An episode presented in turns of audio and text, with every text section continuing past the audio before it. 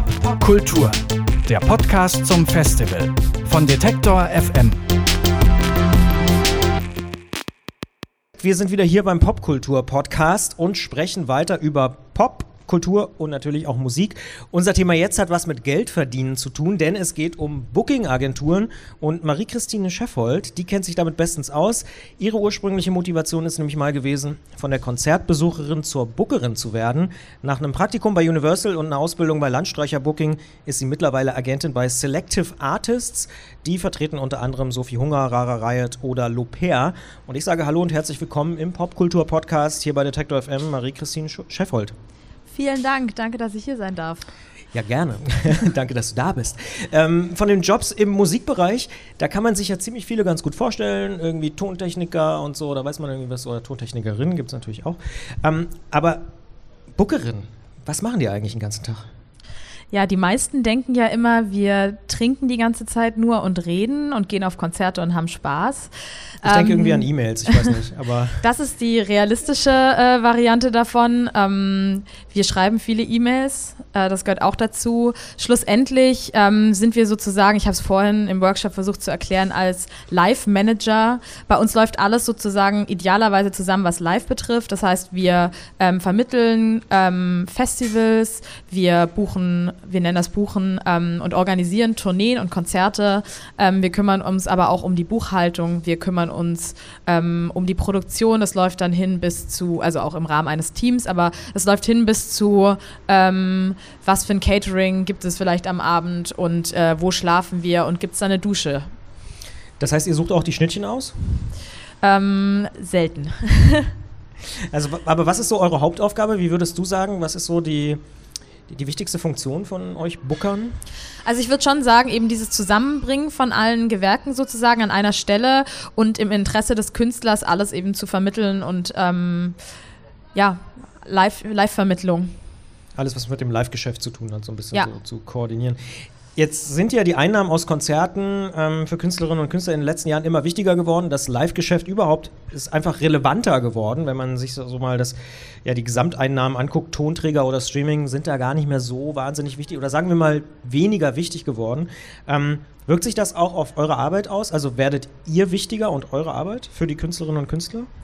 Auf jeden Fall, man merkt das, man merkt auch diese Trends. Ähm Stichwort Coachella, Festivals, das ist ja inzwischen, wird es ja richtig als Lifestyle verkauft und nicht mehr für, für wie früher, die Musiknerds gehen zusammen äh, auf dem Feld und hören ganz die Musik äh, an einem Bier. Wochenende. Genau. ja. ähm, und dazu kommt, wie du gerade schon irgendwie angemerkt hast, dass eben durch Streaming und so weiter die Einnahmen extrem gesunken sind für Musiker auf der Seite und dadurch sind die Live-Namen extrem wichtig und dadurch wird natürlich auch ähm, der Job des Bookers, des Agenten äh, anders äh, gewichtet. Mhm.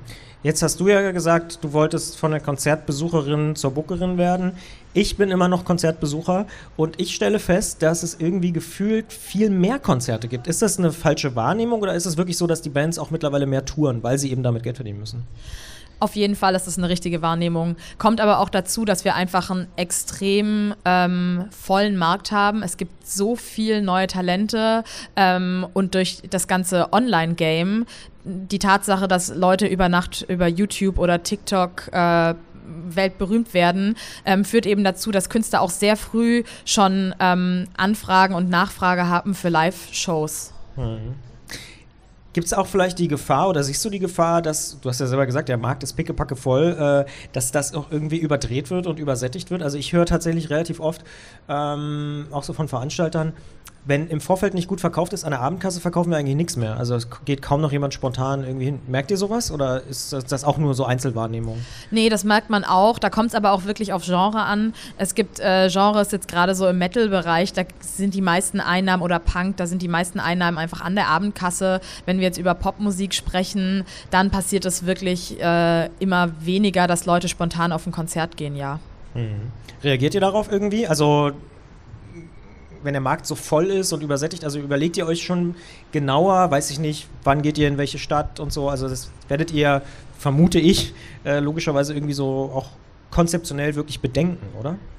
Ja, also wenn man ähm, sich viel Mühe gibt, ähm, dann, äh, wovon ich hoffentlich bei den meisten Agenten ausgehen darf, ähm, versucht man konzeptionell vorzugehen. Das ist einfach, es ist immer ein äh, Spiel aus, was passiert gerade auch auf der Release-Seite, ähm, wie weit sind sie da, was äh, springt man vielleicht auch auf, ich weiß nicht, bei großen Popkünstlern, die arbeiten mit einem Label, ähm, also einem Fashion-Label zum Beispiel zusammen und ähm, vielleicht kann man auf die Kampagne mit ausspringen und da irgendwie ein paar Live-Daten mit dranhängen. Also man muss eben so ein bisschen Thinking out of the box betreiben, damit man weiterkommt und auch eben das Produkt, nenne ich es jetzt mal kurz, äh, äh, entsprechend platzieren kann im Markt. Mhm. Jetzt treffen wir uns hier beim Popkulturfestival. Äh, die Festivalsaison geht so ein bisschen zu Ende. Wir haben Ende August, Mitte, Ende August. Äh, unterscheidet sich die Arbeit für den Festivalsommer oder vor dem Festivalsommer von der Arbeit für, ich sag jetzt mal, Clubtouren, die dann so von September bis April wieder wichtiger sind? Ist das spürbar anders? Irgendwie so wie Sommer-Winter-Kollektion oder so? Also ist alles gleich stressig, das kann ich schon mal sagen. Schön.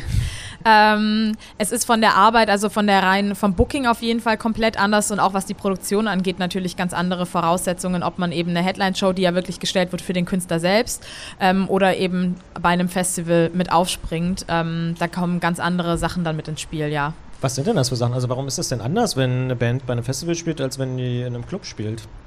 Ähm, eine Band bei einem Festival, äh, da geht es erstmal darum, welche Bühne spielen die, welche Uhrzeit spielen die, das ist alles nicht, nicht gegeben von uns, das können wir nicht festlegen, das kann man bei einem Headliner eben sehr wohl tun. Bei einem Headliner überlegt man sich, welche Club, in welche Clubgröße gehen wir, ähm, was braucht der Künstler vor Ort an Technik und was bringen die mit, ähm, damit wir diese Show irgendwie ähm, realisieren können. Und ähnlich ist es auch natürlich bei einem Festival, man will das ja auch irgendwie alles umsetzen. Ähm, und dazu kommt noch die Vorläufe, also bei einem äh, Festival-Booking, da, also wenn ein Festival jetzt im Juni stattfindet, dann fange ich nicht an, mit denen im Mai zu sprechen, sondern da reden wir von Vorläufen von bis zu einem Jahr inzwischen. Das merkt man eben auch, um nochmal zurückzukommen auf diesen Markt, der so voll ist. Ähm, die, das Festival-Booking, da ist extrem viel Druck drauf und ähm, man muss immer früher anfangen, ähm, sich zu überlegen, wo will man stattfinden, was sind die richtigen Festivals und auch da ordentlich targeten. Mhm. Das heißt, wenn ich das mal so zusammenfassen darf, Festivals haben noch mehr Unbekannte für euch? Kann man das so? Also weil man eben nicht genau die Bühne festlegen kann, das Umfeld, welche anderen Bands und so. Also kann, das kann man alles besser kontrollieren wahrscheinlich bei einer eigenen Tour, oder? Also genau, das kann man äh, zu 100 Prozent bei einer eigenen Tour festlegen und kontrollieren. Ähm, und äh, Festivals da ist dann auch, die finden jetzt natürlich nicht, bis jetzt auch mal Lollapalooza Berlin oder so, aber in der Regel eben auch nicht in diesen großen Städten statt, sondern auf irgendeinem Feld in der Nähe von dem und dem Ort. Da muss man dann auch hinkommen. sehr schön gelegen meistens. Sehr ja. schön, ja. ähm, also da kommen ganz viele unterschiedliche Sachen in der Produktion dann kleinteilig auch dazu, die wichtig sind. Mhm. Jetzt ist es heute wahrscheinlich so leicht wie nie, eine Band zu gründen, Songs hochzuladen. Das ist mittlerweile auch irgendwie kinderleicht. Äh, das kann sogar ich. Äh, beim Vertrieb hat sich da wirklich viel getan in den letzten Jahren, aber beim Booking, zumindest aus so einer Außenperspektive, eher nicht. Sind Booking-Agenturen heute tatsächlich auch wegen der Rolle, die ich vorhin angesprochen habe, weil live immer wichtiger wird, auch sowas wie die neuen Gatekeeper oder Player, die über Erfolg und Misserfolg mitentscheiden? Also hängt es davon ab, wo man beim, bei welchem Booker oder bei welcher Bookerin man ist, ob man erfolgreich ist?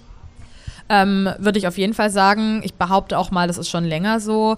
Ähm, wie du meintest oder wie wir festgestellt haben, so diese Rolle ist wichtiger geworden, also anders gewichtet worden. Ich glaube, es war schon immer extrem wichtig, mit wem man zusammenarbeitet. Schlussendlich sollte man äh, meiner Meinung nach auch nicht immer nach dem größten Namen rennen, den man gerade liest, also welche Booking-Agentur es ist, sondern wenn du jemanden äh, in einer Agentur sitzen hast, Bookerin, Booker, äh, die wirklich für das Projekt brennen und die ähm, das Projekt auch verstehen und wo es hin soll und man eine gemeinsam eine Vision entwickeln kann, äh, kommt man auf jeden Fall weiter. Und ich glaube, das ist in der heutigen Zeit extrem wichtig. Mhm. Nehmen wir mal an, ich hätte eine Band und habe schon so eine erste Demo aufgenommen im Proberaum und will jetzt mal auf Tour gehen. Ähm, sollte ich das die erste Tour noch selber organisieren oder sollte ich gleich zu jemandem wie dir kommen und sagen, komm, wir starten mal richtig durch? Das ist, äh, kommt wirklich auf diesen Einzelfall an. Ähm, das ist alles sehr subjektiv. Da habe ich mich vorhin schon ganz oft leider wiederholen müssen. Ähm, aber es ist ganz schwierig, darauf eine allgemeine Antwort zu geben. Ähm, es gibt ganz viele Bands, jetzt auch gerade mal so aus diesem Indie-Rock-Bereich oder Folk-Bereich, die sehr, sehr lange selbstständig ähm, buchen und organisieren. Da muss aber auch ein Talent bei dem jeweiligen Künstler liegen. Es gibt aber auch Künstler, also ich glaube, Aurora hat sich nicht hingestellt und gesagt, so, ich buche mir jetzt mal ein paar Shows. Es gibt ja auch Leute, die komplett in dieser künstlerischen Welt aufgehen, ähm, die da auf jeden Fall von Anfang an jemanden brauchen, der sie auch äh, entsprechend platziert.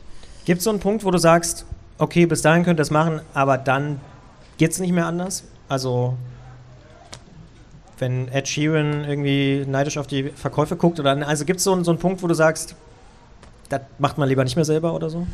Also wenn es um Headliner geht, so von den Kapazitäten her, glaube ich, wird es schon ab einer Größe von so 400, 500er Kapazität äh, hart, wenn man das selbst stemmen möchte, weil da einfach, da kommen dann auch so Marketingfragen dazu, ähm, die man, glaube ich, sehr schwer als wirklich nur als Künstler ohne Management auch nicht mehr beantworten und nicht mehr stemmen kann. Also wahrscheinlich schon nach der ersten Tour, wo man irgendwie mal maximal 300 Tickets verkauft hat, laufen die ersten zum Agenten. Mhm. Jetzt hattest du, hast du ja gesagt, du hast den Workshop schon. Gibt es so Sachen, wo du merkst, ah, das kommt immer wieder bei jungen Bands oder so, äh, wo die Leute einfach falsche Vorstellungen haben und irgendwie denken, ja, so wird es wohl sein, aber du sagst, nee, Leute, pass mal auf, läuft ganz anders? Ja, auf jeden Fall. Und ähm, das Hauptproblem in dem Fall ist, dass äh, die meisten die Erwartungshaltung haben, wenn sie bei einer Agentur sein oder eben äh, einen Agenten oder einen Booker haben, äh, dass sie ab der Sekunde ganz viele Shows spielen. Und äh, es wird selten verstanden, dass es eben dieses Zusammenspiel ist aus, was passiert denn sonst noch und warum seid ihr denn jetzt überhaupt, also warum braucht ihr denn jetzt ein Booking und warum seid ihr denn jetzt überhaupt hier? Wie sind wir an diesen Punkt gekommen und wie arbeiten wir weiter? Manchmal macht es gar keinen Sinn, einen Festivalsommer komplett voll zu buchen, wenn gerade gar kein neuer Release da ist und man wartet lieber noch mal ein Jahr und wartet und lässt das Projekt auch wachsen. Ähm, gerade auch in diesem Online-Zeitalter, wo eben ganz viel auch darüber passiert und so viel Publikum und so viel Fans eben online und durch die Musik und durch Streaming generiert werden. Also ich finde es viel wichtiger, dass man auf sowas dann auch reagieren kann und viele vergessen das halt total und denken, naja, diese, das ist meine Bookerin und die macht jetzt hier mal 30 Shows und dann noch und dann 40 Festivals, genau. Ja. Vielen Dank für das Gespräch, Marie-Christine Scheffold. Sie arbeitet als Agentin bei Selective Artists. Wir haben, glaube ich, einen kleinen Einblick bekommen in deinen äh, täglichen Arbeitsablauf. Ich wünsche dir weniger E-Mails in den nächsten Wochen oder sagen wir mal effektivere E-Mails. Äh, Danke. Und ähm, bedanke mich sehr für deinen Besuch hier. Dankeschön. Pop, Pop Kultur, der Podcast zum Festival von Detektor FM.